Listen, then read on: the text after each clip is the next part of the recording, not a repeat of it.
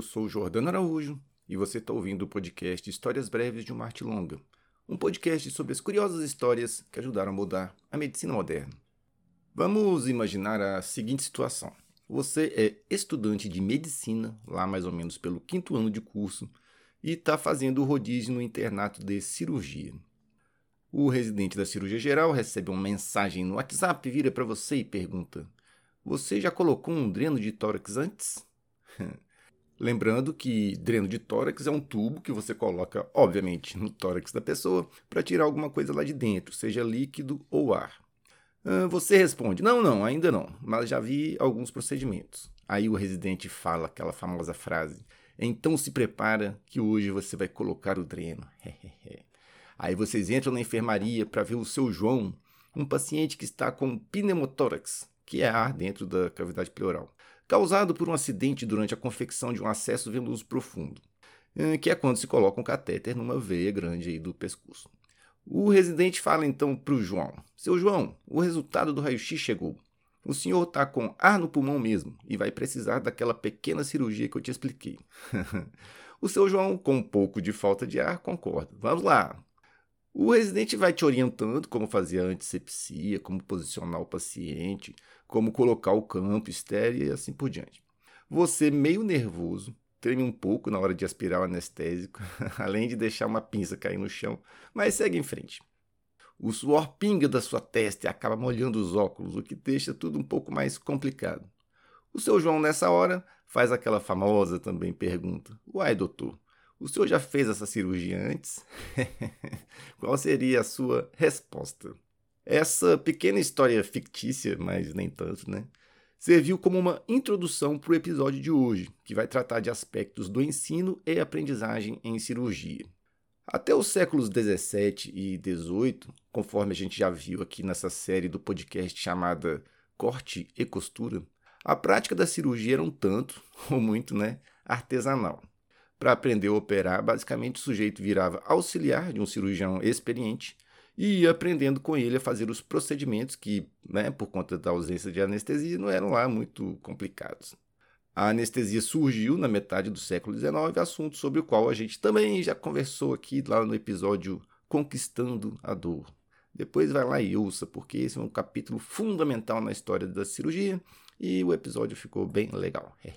Bom, o fato é que com o surgimento da anestesia e depois da cirurgia antisséptica, que ainda vai ter um episódio só sobre isso, calma aí.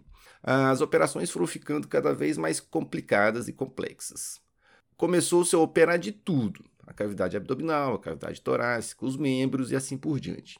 No fim do século XIX, os centros de cirurgia mais desenvolvidos estavam na, na Europa, principalmente na França, e no Império Austro-Húngaro, especialmente em Viena. Lá em Viena trabalhava o cirurgião Theodor Bürow, um pioneiro da cirurgia gastrointestinal e que fez a primeira gastrectomia, que é retirar o estômago, ou uma parte dele, né? Uh, bem sucedida, isso em 1881. A paciente se chamava Therese Heller, não sei se é assim que se pronuncia, e a parte do estômago dela que foi retirada pode ser vista até hoje lá no museu que preserva as memórias do Billhoff. Aliás, um detalhe curioso existem duas maneiras de fazer uma anastomose, ou seja, uma junção do estômago com o duodeno, depois que você retira o antro gástrico, que é uma parte do estômago. Como todo mundo que se interessa por cirurgia sabe, uma delas é chamada de B1 e a outra é chamada de B2, e esse B é em referência ao Beowulf. Aliás, uma outra curiosidade, o Beowulf era muito amigo do compositor Johannes Brahms, além de ser um apaixonado pela música. Os dois trocaram muitas correspondências e frequentemente o Brahms mandava para o cirurgião suas obras em preparação, em composição, pedindo uma opinião técnica. Tem até um texto do Beowulf sobre teoria musical, na qual ele faz uma análise fisiológica sobre a percepção da música. Uh, o Brahms chegou a dedicar ao Beowulf duas peças para quarteto de cordas que ele compôs, eh, chamadas Opus 51, que depois no mundo da música ficaram conhecidas como uh, músicas B1 e B2. Bom, mas vamos voltar para o assunto aqui. O ambiente lá em Viena e em outros lugares da atual Alemanha, na segunda metade do século XIX, era muito propício ao desenvolvimento da cirurgia. Gradativamente, a técnica antisséptica do Lister e os melhores cuidados cirúrgicos foram sendo adotados. Nomes familiares do mundo da cirurgia, tais como Kosher, Mikulicz, Langenberg, além do próprio Billroth, foram estabelecendo as bases do aprendizado cirúrgico. Enquanto isso, nos Estados Unidos, o aprendizado da cirurgia continuava uma grande confusão.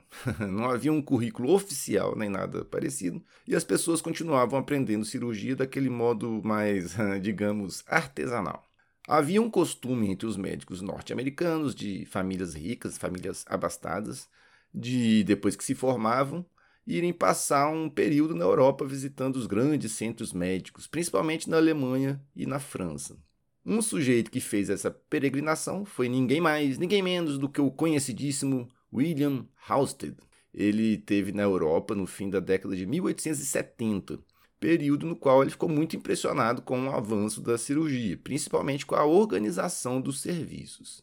Já de volta aos Estados Unidos, quando ele foi convidado pelo colega e amigo patologista William Welch para ajudar na criação da Faculdade de Medicina da Universidade Johns Hopkins, juntamente com o cirurgião Howard Kelly e o gigante clínico William Osler, esses quatro ícones da medicina né, do final do século XIX aplicaram uma série de mudanças organizacionais no ensino da medicina.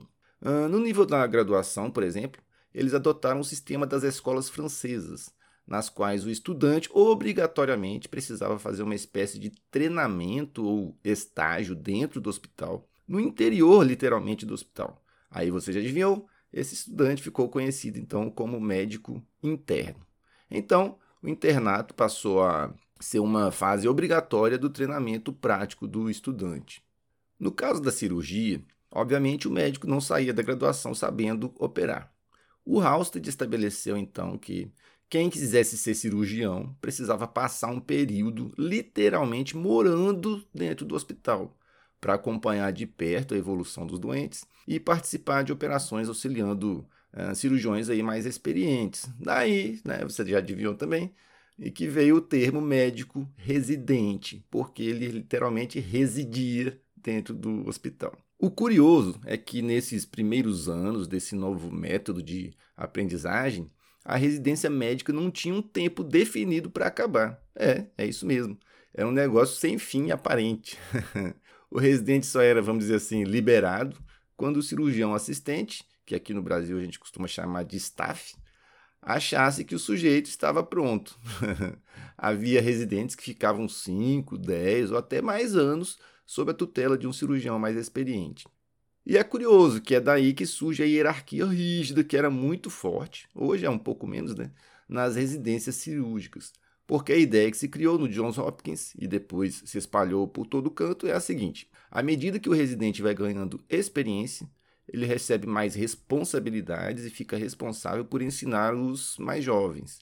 Então, essas brincadeiras que existem de que o R1 é escravo e tal, existem desde o fim do século XIX. Outro detalhe curioso é que a residência médica surgiu inicialmente somente nas especialidades cirúrgicas. Com o tempo, as especialidades clínicas também passaram a adotar esse modelo aí de aprendizagem. Nos últimos anos, têm surgido questionamentos quanto a esse modelo, no qual o residente aprende a operar sob a supervisão de um cirurgião mais experiente. O problema é a chamada curva de aprendizado. Segundo essa ideia, que já foi demonstrada em inúmeros, incontáveis trabalhos, quanto mais experiência você tem com um determinado procedimento, obviamente melhores são os resultados. Por exemplo, as hérnias inguinais operadas por residentes do primeiro ano apresentam mais recidivas do que as hérnias inguinais operadas por residentes do terceiro ano. Outros trabalhos mostram que o tempo cirúrgico em hospitais de ensino, ou seja, que têm residência médica, usualmente é maior do que naqueles que não são hospitais de ensino. E aí surge uma questão ética importante. É ético, entre aspas, deixar o residente operar, mesmo sabendo que talvez esse não seja o melhor tratamento possível que se pode oferecer ao paciente. Por outro lado, só se aprende a operar operando, claro. Então a gente precisa formar novos cirurgiões continuamente para ter uma força de trabalho nas especialidades cirúrgicas. Como é que o sujeito vai aprender a operar se ele não operar? Nesse ponto eu costumo comparar a atividade cirúrgica com a aviação. Daí o título aí desse podcast Aprendendo a Voar. Eu trabalhei durante muitos anos em um serviço de resgate aeromédico e observei o treinamento dos pilotos.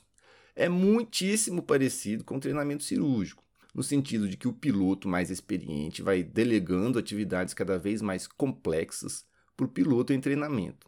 Quando surge alguma manobra mais complicada, aí o, entre aspas, professor diz até uma frase muito comum em cirurgia: ah, pode deixar essa parte comigo. Aliás, o residente e o piloto em treinamento usam até o mesmo termo quando o instrutor pilota ou opera. tipo, pô, ele tomou a cirurgia, é, o piloto fala, ele tomou a minha manobra. Isso é bem engraçado. A diferença aí né, é que no caso de falha do indivíduo que está em treinamento, o piloto que é instrutor corre risco de vida mesmo, enquanto que no caso do cirurgião instrutor, o risco maior é tomar um processo aí no final das contas. Né? Apesar de ruim, não é tão ruim quanto morrer. Né? Nas últimas décadas, outra ferramenta de aprendizagem entrou de vez na formação de médicos em geral e especificamente de cirurgiões, que é a simulação realística. Com equipamentos mais modernos, é possível aprender a suturar, fazer endoscopias e até pequenos procedimentos cirúrgicos em manequins e outros equipamentos. Em videolaparoscopia, tem uns softwares bem realistas que dão uma ideia bem próxima da realidade dos procedimentos. Mas aí é que tá, né? É bem próximo da realidade, mas não é igual. Uma coisa que melhorou bastante foi a visualização dos procedimentos cirúrgicos. Até o século XIX, as operações eram feitas em verdadeiros teatros, que permitiam quem estava aprendendo assistir os procedimentos. Quando eu era estudante, residente, lá nos idos da década de 1990, se você quisesse ver um procedimento, tinha que ficar trepado num banquinho, olhando tudo meio de longe. A visualização era horrível. Hoje, com a videocirurgia, visualização pelo aprendiz é excelente. Além disso, existem plataformas excelentes de ensino da cirurgia na internet. Mas tem um ditado do Francis Moore, que eu gosto muito, né, sobre isso, e que diz o seguinte, abre aspas, você não pode aprender a tocar piano frequentando concertos, fecha aspas. Ou seja, ver é importante, mas não é o suficiente. Agora vem outra pergunta curiosa. Você gostaria de ser operado por um cirurgião em treinamento? Você preferiria um cirurgião mais experiente ou um menos experiente? e outra coisa, é ético dar a entender que o paciente será operado por uma pessoa, no caso, né, o staff, quando quem vai fazer a cirurgia mesmo é o médico residente? É, acho difícil a pessoa ficar confiante de que tudo vai dar certo se você disser: Olha, fique tranquilo, é a primeira apendicectomia do doutor ali, mas eu vou estar lá o tempo todo acompanhando. mas não tem jeito o médico precisa aprender a operar. E só se aprende a operar operando. O que talvez seja um tanto surpreendente é que há vários trabalhos que mostram que os pacientes de hospitais de ensino não se incomodam quando são informados que serão operados por médicos em treinamento. Alguns acham até um privilégio poder participar de alguma forma na formação dos médicos. Eu vou colocar as citações desses trabalhos lá na descrição do episódio. E quando se compara os resultados, os desfechos dos pacientes que são operados em hospitais de ensino com aqueles operados em ambientes puramente assistenciais, os resultados são meio conflitantes. Há trabalhos que mostram mais complicações em hospitais de ensino, além de maior custo e de maior tempo cirúrgico. Outros não mostram essa diferença, outros estudos, então é meio complicado. Eu tenho colegas cirurgiões que simplesmente não deixam o residente operar sob o argumento de que a responsabilidade pela cirurgia é deles e o que é perfeitamente compreensível. Mas aí vem aquela outra pergunta: como cirurgiões mais novos vão então aprender a operar? Eu pessoalmente acho que uma operação feita pelo residente ou pelo médico em treinamento, sob supervisão de perto do staff, tem pouca diferença da operação realizada por ele mesmo, pelo próprio staff a não ser pelo tempo, né? Porque em geral costuma demorar mais. E eu desejo fortemente que um eventual cirurgião que vá me operar no futuro aí tenha aprendido a operar dessa maneira, desse jeito. Eu também acho que faz parte da ética do médico repassar seus conhecimentos e habilidades para outros médicos, porque só assim nós, nós estamos engrandecendo a própria profissão, ajudando a formar bons profissionais aí para o futuro. E só mais um detalhe curioso sobre esse assunto, né? Numa das versões do juramento de Hipócrates, consta a seguinte parte, olha só, abre aspas. Juro transmitir preceitos, instruções orais e todos outros ensinamentos aos meus filhos, aos filhos do meu mestre e aos discípulos que se comprometerem e jurarem obedecer à lei dos médicos, porém a mais ninguém. Fecha aspas. Ou seja, esse texto exprime a ideia de que para o médico é meio que uma obrigação transmitir conhecimento para outros médicos. Eu gosto bastante dessa ideia e esse é um dos motivos que me levam, por exemplo, a fazer esse podcast aqui. Porque quando a gente aprende história da medicina, a gente aprende muito mais sobre a própria medicina. Já dizia o médico português Abel Salazar: Quem só sabe medicina, nem medicina sabe. Essa frase está até pendurada na minha estante, do tanto que eu gosto dela. Eu vou até repetir: Quem só sabe medicina, nem medicina sabe. É... Quando você tiver um tempinho aí, reflita um pouco sobre isso. Bom, o tema de hoje foi um pouco mais filosófico do que eu tinha imaginado, mas acho o assunto muito interessante. E você, o que, é que você acha?